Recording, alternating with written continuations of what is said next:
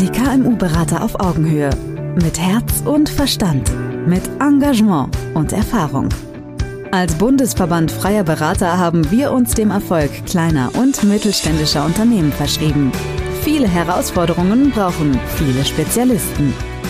Mit Branchen-Know-how und spezialisiertem Fachwissen bringen wir die Professionalisierung Ihres Unternehmens voran. Treffen Sie hier Ihre Berater, die am besten zu Ihnen und Ihren Herausforderungen passen. Die KMU-Berater auf Augenhöhe. Fachgruppe Unternehmenssanierung. Wir sprechen mittelständisch. Krise als Chance. Das ist für eine Sanierungsberatung natürlich ein, fast ein bisschen zynisch, oder? Mir gegenüber sitzt Wilfried Ley, der Sanierungsberater, Unternehmensberater in Deutschland ist, aber in London wohnt und auch in England Kundschaft hat, also international unterwegs ist, der ganz viel Ausbildung hat und ganz viel Erfahrung in dem Thema Sanierung, dem aber das Thema Mensch der wesentlichste Punkt ist. Und deswegen starten wir gleich mal mit ähm, der ersten Frage. Warum ist denn eine Krise im Unternehmen, warum ist denn das eigentlich eine Riesenchance? Das hängt sicherlich von der Betrachtungsweise ab, von der Perspektive. Die Krise als negative Situation zu sehen, das ist uns vielleicht angelernt worden, aber aus dem Ursprung ist die Krise neutral. Es ist einfach eine Veränderung. Und insofern kann die Veränderung zum Positiven oder zum Negativen sein. Letztendlich ist es eine Betrachtung, die wir selbst in der Hand haben oder im Kopf oder im Bauch. hört, sich gut an. So Krisen, die entstehen ja nicht ganz zufällig. Ja. Wo kommen die denn her? Die Krisen kommen auf uns zu, auf uns Menschen zu, um uns an der einen oder anderen Stelle aufzuzeigen, dass wir vielleicht nicht auf dem richtigen Weg sind. Und aus meiner Wahrnehmung, aus meiner langjährigen Erfahrung kann ich sagen, dass Krisen uns immer etwas zeigen wollen egal ob das jetzt globale Krisen sind, individuelle Krisen, persönliche Krisen, es gibt ganz viele. Mich selbst treibt halt äh, die Krisen bei Unternehmern, Unternehmerinnen um. Mhm. Es kommen äußere Dinge auf uns zu, die wir nicht mit eingeplant haben. Corona, Krieg, was es alles ja. gibt. Bankenkrise 2008 und was wir alles hatten. New Economy. Ja, alles diese wunderbaren Sachen. Da kann man ja als einzelner Unternehmer nicht wirklich was für. Wofür kann man denn als Einzelunternehmer was? Zunächst mal ist man für sich selbst verantwortlich. Das mhm. sehe ich so. Ähm, wir Menschen sind oft geneigt, die Verantwortung abzugeben, anderen die Schuld zu geben und darauf hinzuweisen, dass man gar nichts dafür kann. Letztendlich, wir suchen uns unsere Branche aus, wir suchen uns verschiedene Dinge aus, zumindest ab einem gewissen Alter. Wenn wir die Stärke haben, in uns selber mal reinzuhören, in mhm. uns selber mal zu forschen, warum mache ich eigentlich dieses, was ich jetzt gerade tue? Mhm. Ist das wirklich meine Berufung oder ist es, weil mein Elternhaus, meine Umgebung ähm, mich geprägt, gefordert haben, dort etwas zu tun, was ich vielleicht gar nicht will? Und das wäre schon der erste Schritt in die, in die Krise, weil ich permanent mit Dingen zu tun habe, die mir gar nicht gut tun. Die gar nicht meinem Inneren entsprechen. Ganz genau. Das ist der Punkt. Ansonsten kommen äußere Krisen. Und das Krisenkommen ist das Normalste der Welt, weil die grundsätzliche oder was die wirkliche Konstante im Leben ist, die Veränderung. Panterei. Panterei. Und die ja, Frage alles ist, fließt. Alles fließt. Und die Frage, die sich ja stellt, ist, wie gehe ich dann mit dieser Veränderung um? Nehme ich sie an? Nehme ich sie wahr zuerst mal überhaupt? Und wenn ich sie wahrnehme, nehme ich sie an in der Form, dass ich bestimmte Dinge nicht verändern kann. Aber ich kann mir überlegen, was bedeutet das jetzt für mich? Was ist das Gute jetzt daran, wenn sich etwas verändert?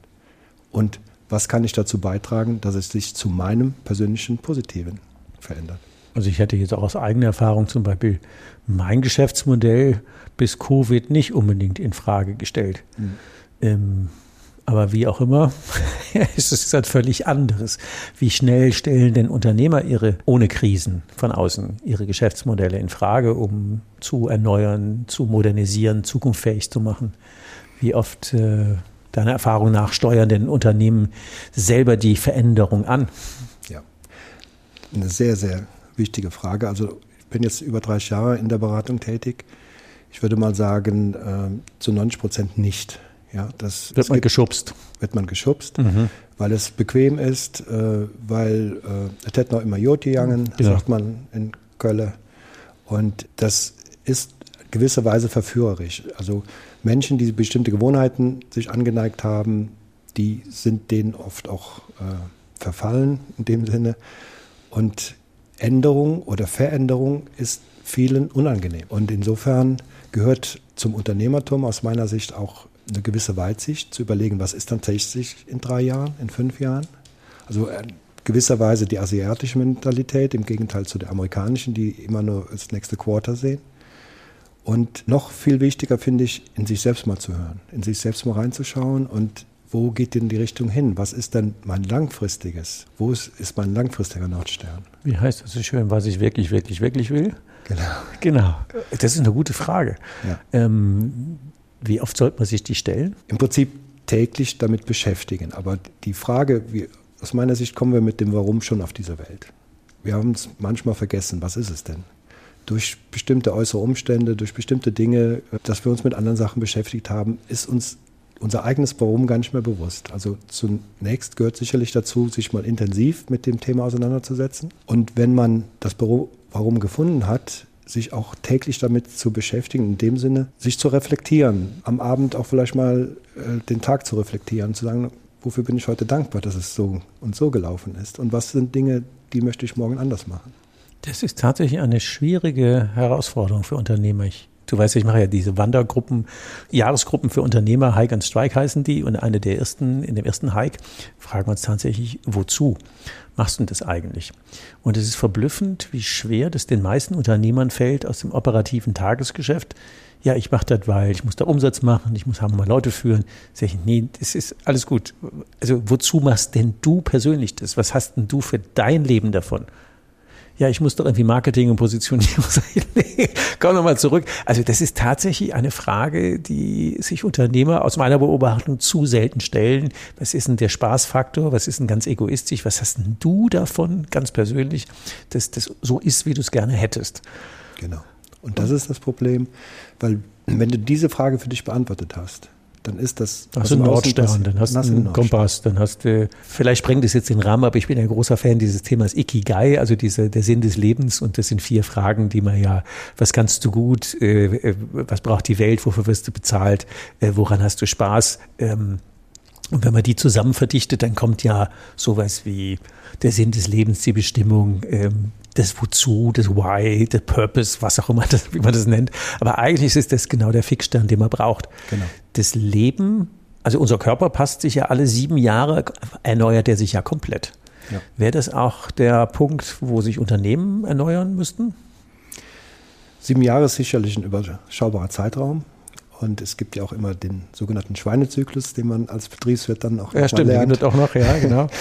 Aber ähm, was wir ja alle feststellen, ist, dass die Welt viel dynamischer wird. Also das, was vor 50 Jahren noch in 10, 12, 15 Jahresrhythmen ging, ist heute in zwei Jahresrhythmen. Also die, die Erneuerungen, das enorm ist ja, schnell, ja. enorm schnell. In 2007 kam der erste Kunde zu mir nach London mit einem Handy, mit einem iPhone. Äh, das war das iPhone, ich weiß nicht, wie es heißt, 1 oder wie auch immer, ich bin kein Apple-Kunde. Und heute denkt doch jeder, es hat nie was anderes gegeben. Obwohl es sie erst seit zwölf Jahren gibt, aber hunderte genau. Millionenfach, genau. genau. Und das ist einfach diese Beschleunigung. Und insofern ist meine Devise tatsächlich äh, regelmäßig Abstände einzulegen, mehrfach im Jahr, wo man eine Auszeit nimmt und sich ganz bewusst nur um diese strategischen Dinge kümmert. Und als Unternehmer, das ist ja Allgemeinwohl oder Allgemeinwissen, denke ich, ähm, gibt es ja immer wieder diese Hinweise, arbeite am Unternehmen und nicht im Unternehmen. Absolut. Mhm. Nur, wer macht's? Zumindest versuche ich das den Leuten beizubringen, wenn die bei mir diese Jahresgruppen buchen, um in die sogenannte Ein-Tage-Woche zu kommen. die ich ja selber jahrelang, also wirklich viele, viele Jahre lang in meinem Unternehmen hatte, ähm, weil genau das im oder am Unternehmen arbeiten ähm, wenn man den Leuten nicht mehr in den Füßen steht, können die auch vernünftig arbeiten, sage ich es mal so rum. Ja. Und dann ist es ganz gut, wenn man als Chef nicht da ist, aber die Randbedingungen klärt. Ähm, gucken wir mal in deine Positionierung als Berater. Wenn ich das jetzt versuche mal rauszuhören, dann wäre ja eine der Empfehlungen zu sagen, warte nicht, bis die Welt dich schubst, sondern nutzt so Leute wie mich, also in dem Fall dich, dazu zu sagen, lass mal Veränderung steuern, bevor die Sanierung kommt. Wie hängt denn das zusammen? Weil du bist ja hier in der Fachgruppe Sanierung und aber eigentlich bist du ja einen Tacken davor, nämlich bei Veränderung steuern. Ja, Tacken davor. Die Frage ist, wann sieht es jemand für sich selbst? Also mhm. ähm, meine Lebenserfahrung ist, dass Menschen erst dann aufmerksam werden, wenn der Druck größer wird. Wenn es wehtut. Wenn es wehtut. Mhm. Das ist die richtige Beschreibung, wenn es wehtut. Und die große Chance ist aber auch, Veränderungen zu akzeptieren, wenn es wehtut. Solange es nicht wehtut, geht es immer irgendwie weiter. Dann wird rumgewurschtelt und dann wird eine kleine Hürde genommen und dann ist das Bewusstsein auf einmal da, ja, es geht ja, es geht ja doch, ja, nach dem alten Muster. Mhm. Und wenn es richtig wehtut, wenn, das kann eine Krankheit sein, ja, die einen komplett Raum haut. Äh, viele Menschen werden dann wach und sagen, also auf dem Krankenbett äh, wach im Sinne von, dass sie alles mal Revue passieren lassen und mal wirklich neu die Karten mischen. Andere äh, haben es dann, wenn es wirtschaftlich eng wird, wenn die Insolvenz droht. Das ist ja, das sind ja Zeiten, wo ich dann gerufen werde. Und das ist auch durchaus, wenn es nicht anders ging, dann der richtige Weg.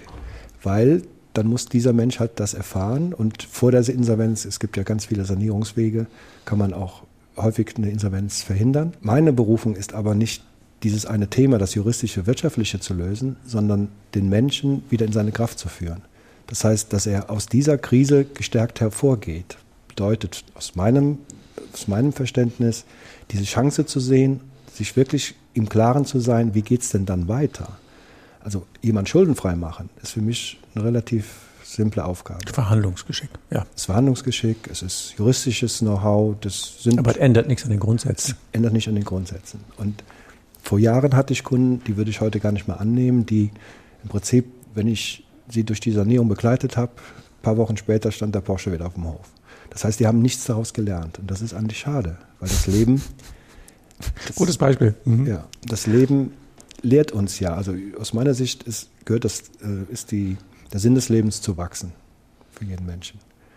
Und in seinem persönlichen Umfeld, in seinen persönlichen Möglichkeiten. Und wenn ich aus so einer Extremsituation nicht gestärkt hervorgehe und nicht wachse, dann glaube ich, habe ich was falsch gemacht. Ich glaube, der Vergleich eben mit der Krankheit ist ein guter Punkt, weil irgendwo wehrt sich das System, ob es der Mensch der Organismus ist oder das Unternehmen als Organismus, irgendwo taucht dann was auf. Ja. Und ähm, ich habe ja in meiner langen Historie auch mal tatsächlich Medizin studiert. Ah. Aber nicht fertig, sondern nur angefangen, bis ich festgestellt habe, es ist einfach ach, Dauer, kein Geschäftsmodell, Leute krank zu halten, aber das ist eine andere Party. Aber eins hatte ich gelernt, dass es zwei einen Unterschied gibt. Die sogenannte symptomatische Linderungsbehandlung oder die ursächliche Heilbehandlung. Also ich habe Kopfschmerzen, dann könnte ich überlegen, ich brauche jetzt irgendwie Schmerztabletten, Schmerz weg, mhm. aber es hat sich nichts geändert. Oder zu gucken, wo kommt denn das her? Ja. Und ähm, dann wäre deine Aufgabe als Berater, Sanierungsberater, Unternehmerunterstützer zu sagen, wir machen erst die Kopfschmerzen weg, ist gut. Ja. Sofort Verarztung, ja. Kopfschmerzen weg, Schulden sind wegverhandelt, ja. alles gut. Insolvenz abgebogen, perfekt. Und jetzt gucken wir, wo kam denn das eigentlich her und wie machen wir denn jetzt eine Chance draus? Das wäre so richtig, oder? Genau. Und da, genau das ist mein cool. Cool Geschäftsmodell. Ähm, wo ich ein Teil des Rädchens bin, dann sind natürlich Coaches, ähm, Persönlichkeitsentwickler in meinem Netzwerk, die dann, also ich habe ein Team von festangestellten Mitarbeitern und ein Team von freien Mitarbeitern, die dann an den einzelnen Punkten, an den einzelnen Rädchen dann mit ins Spiel kommen. Weil für mich ist der Auftrag nur dann interessant, wenn wir diesen gesamten Prozess begleiten. Mit der neuen Positionierung, mit dem Profiling. Was macht den Menschen aus? Es kann auch sein, dass es ein Exit ist, dass jemand äh, zum Unternehmer oder ich habe Juristen, also Freiberufler, Ärzte, ähm, gedrängt wurde zu diesem Beruf, weil das Elternhaus das irgendwo vorbestimmt hatte, mhm. die als Mensch aber gar nicht dieses Leben führen wollten, die, die dann, dann diese Chance waren. nehmen und sagen, okay, jetzt werde ich zum Künstler, jetzt werde ich zum, jetzt lebe ich mein Leben. Und das ist auch eine große Erkenntnis. Da betreuen wir dann halt nicht den neuen Aufbau. Grundsätzlich ist es halt so, dass wir ähm, ich habe auch eine Digitalagentur, dass wir dann im Prinzip die gesamt notwendigen Umsetzungsmaßnahmen. Inklusive neuer Positionierung, Vermarktung. Genau, genau. Ziemlich cool, ja. ja. Lange, das, lange nach vorne gedacht. Mhm. Ja. Gute Prozessstrecke. Mhm. Ja. Sehr cool. Aber das ist der einzig nachhaltige Weg, weil äh, aus meiner Lebenserfahrung war es ja dann immer so, dass jemand sagte, okay, jetzt äh, haben Sie mich begleitet oder du hast mich hier begleitet durch den Prozess und äh, jetzt habe ich keine Schuld mehr, was mache ich denn jetzt? Wie machst du denn jetzt anders?